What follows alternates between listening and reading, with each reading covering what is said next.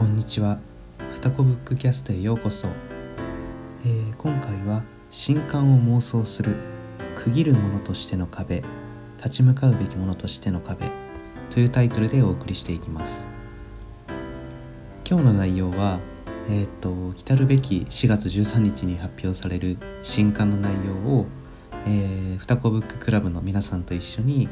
えー、昨日ですね、まあ、どんな内容になるんだろうねっていうことをお話しした内容をもとに、えー、再構成して、えー、お伝えしていきたいなというふうに思っています。今日の内容はその幻の中編「街と天その不確かな壁」という作品と後にその作品を元にして書かれた「世界の終わり」と「ハードボイルド・ワンダーランド」という作品の間に存在する差分まあそこから読み取れる壁の性質の差分を整理した後にそこから一歩進めてじゃあ今度発売される新刊では壁がこういう性質を持つんじゃないかこういう話になるんじゃないかという流れでお話ししていきます。先に結論からお伝えすると幻の中編である街と天その不確かな壁と世界の終わりとハードボイルド・ワンダーランドの間では壁の在り方に大きく2つの差分があると思います。1つ目が現実と非現実の間を隔てる境界線としての壁の性質の違い。そして2つ目が立ち向かうべきものとしての壁の性質の違いです。最初に前者の境界線としての壁がどういうふうに異なっているかっていうところなんですけれども、えー、過去に書かれたその幻の周辺の方では現実と非現実つまり実際の世界で主人公が体験していることとそのいわゆる世界の終わり的なところに行って体験することの話というものの境界線が非常に曖昧になっていて個人的には読んでてこれ今どっちの話してるんだろうって正直迷っちゃったことがまあまあありました。逆に「世界の終わりとハードボイルド・ワンダーランド」ではまあもうそのタイトルからしてそうですけど「世界の終わり」っていうまあ非現実というか内面世界的なあ場所と「ハードボイルド・ワンダーランド」っていうまあ、我々の現実世界と同じかどうかは正直わかんないですけれどもその作品の中ではまあ現実的な世界として描かれてる世界があってでしかもその2つのコントラストというか世界観の雰囲気は全く異なるものとして我々読者は明確に認識することができるわけです。でしかもその章が切り替わるごとに世界の終わりのパートとハードボイルド・ワンダーランドのパートが入れ替わっていくのでその描写による差分も明確だし、えー、その視点が入れ替わるというか章ごとに切り替わるという話の組み立て方とか構造的なところでもかなりその境界線というのが分かりやすくなっています。でこの「世界の終わりとハードボイルド・ワンダーランドは」その境界線が分かりやすいことというのはもちろん読む側にとっては理解しやすいしその作品単体では別に何ら違和感はないんですけれどもその幻の中編の方を私は読んだ時にこの曖昧な境界線が曖昧になっていたり現実側と非現実側が混然一体になってるような話の作り方も正直結構ありだなと思っちゃったんですよね。なんかその今これどっちの話なんだろうってこう常に悩みながらというか頭を働かせながら読めるっていうのもなかなか面白かったんですよ。それでここからはもう完全に私の願望になるんですけれども新刊これから出る新刊「街とその不確かな壁」の中では世界の終わりとハードボイルド・ワンダーランドみたいにその両者現実と、まあ、非現実と言っていいのかはちょっと適切な言葉がわからないんですけど、まあ、便宜上現実と非現実というふうにラベル付けしておくと現実側と非現実側のその差分とかコントラストっていうものは世界の終わりと同じぐらい明確になっていて描写からこっちがこっちの世界だよね。こっちがこっちの世界だよね。と分かりやすくはなっている。だけどその昔書かれた方の街と天その不確かな壁みたいにいつ反対側つまり現実から非現実側へあるいは非現実から現実側へ移行したのかわからない。あの境界線が曖昧であるがゆえにこうどこからどこまでがどっちの話なんだろうってワクワクしながら読める感じっていうものも持ち込まれてたらいいなと思ってます。つまりその昔書かれた方の街とその不確かな壁の方では境界が曖昧な上にその両方の世界の雰囲気っていうものも、まあ、割と重なるところがあるというかそんなに違ってないよねっていう読んだ時の印象だったんですけれどもこうそこのコントラストははっきりさせつつ境界線を曖昧にしていくっていう。気づいたら全然違う方の世界に行ってあれ？境界線どこだったんだっけ？不確かな壁どこで越えたんだろうってちょっと頭が動くようなお話になっても面白いなぁと妄想をしてました。それで2つ目のその両作品における差分っていうものが壁の性質、まあ、もっと言うと立ち向かうべき壁としての性質の違いなんですよね。で前者というかその古い方の幻の中辺の町と天素の不確かな壁の方で描かれる壁というのは世界の終わりと異なっていて壁が主人公に対して話しかけたり幻影を見せたりするんですよね。でこれは明確には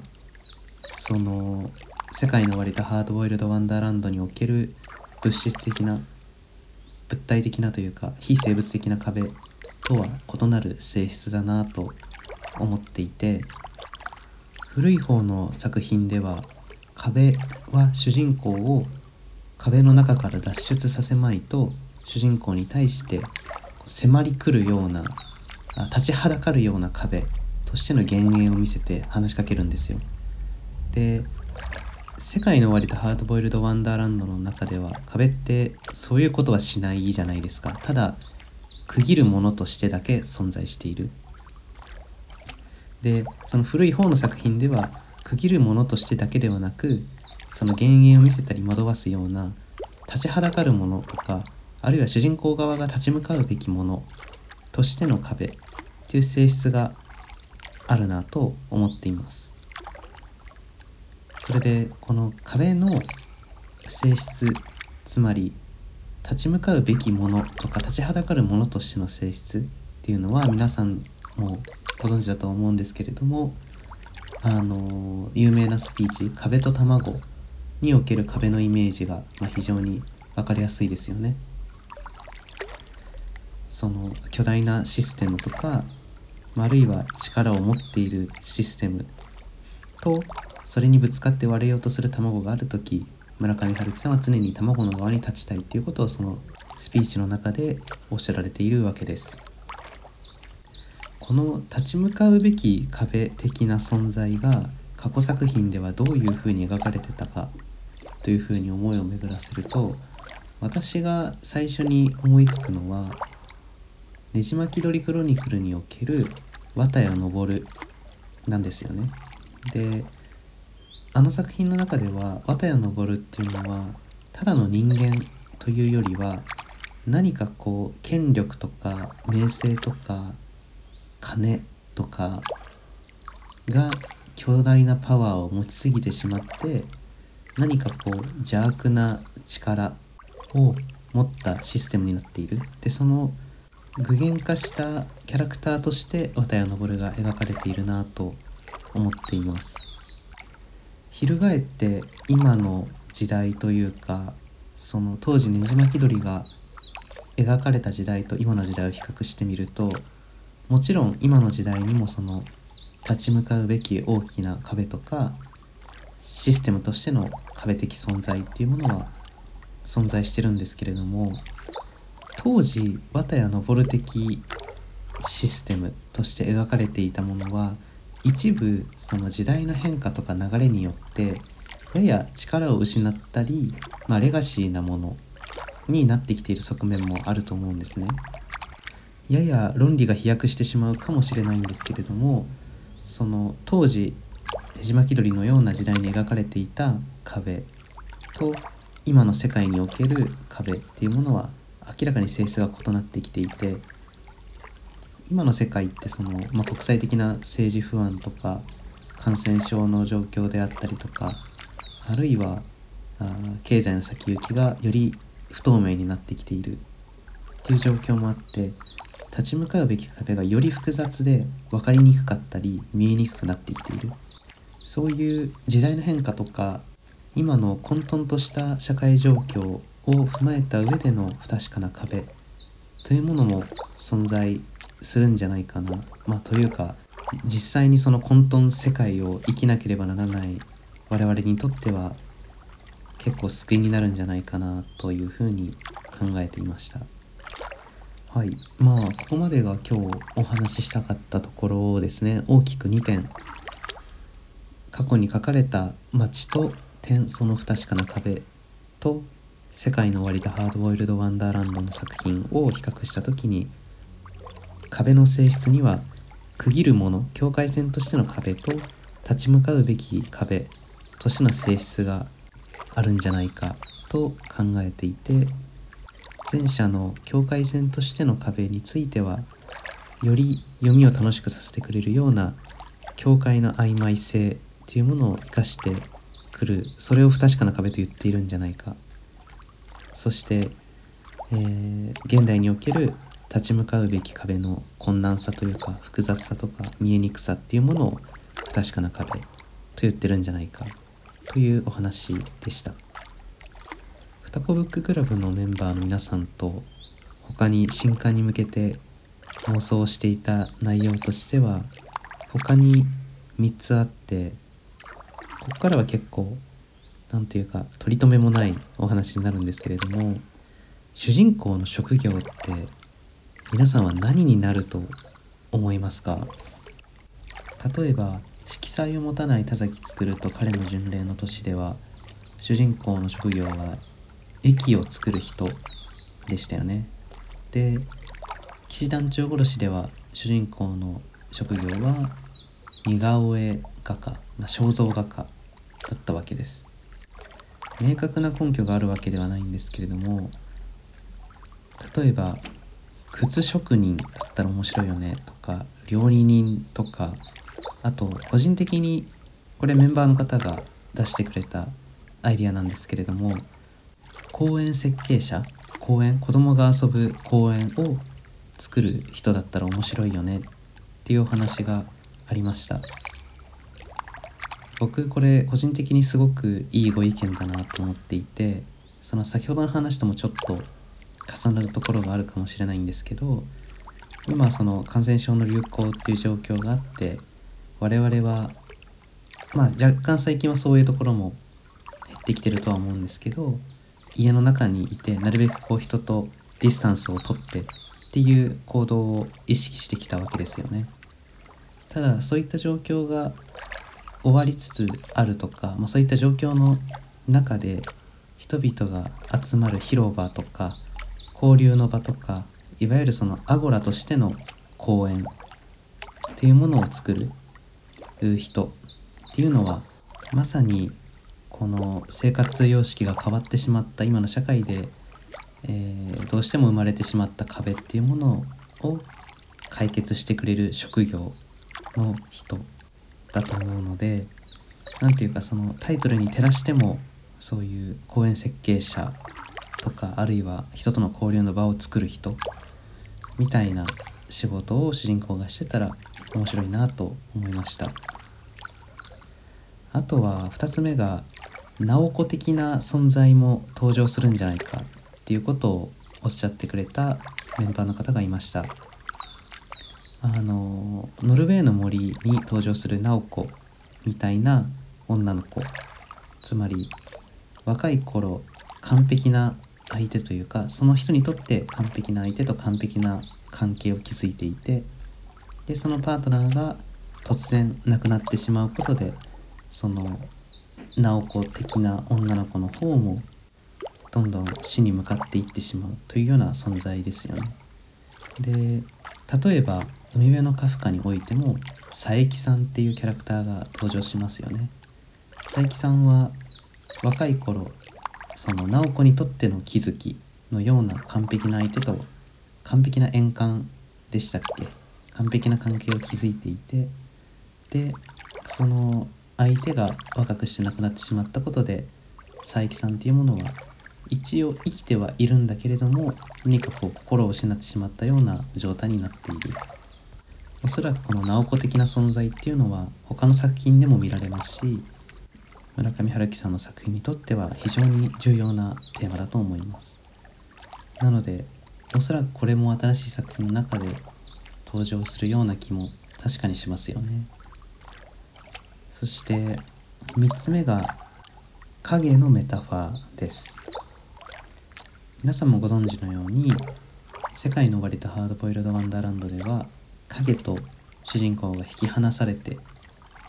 で最後はまた影と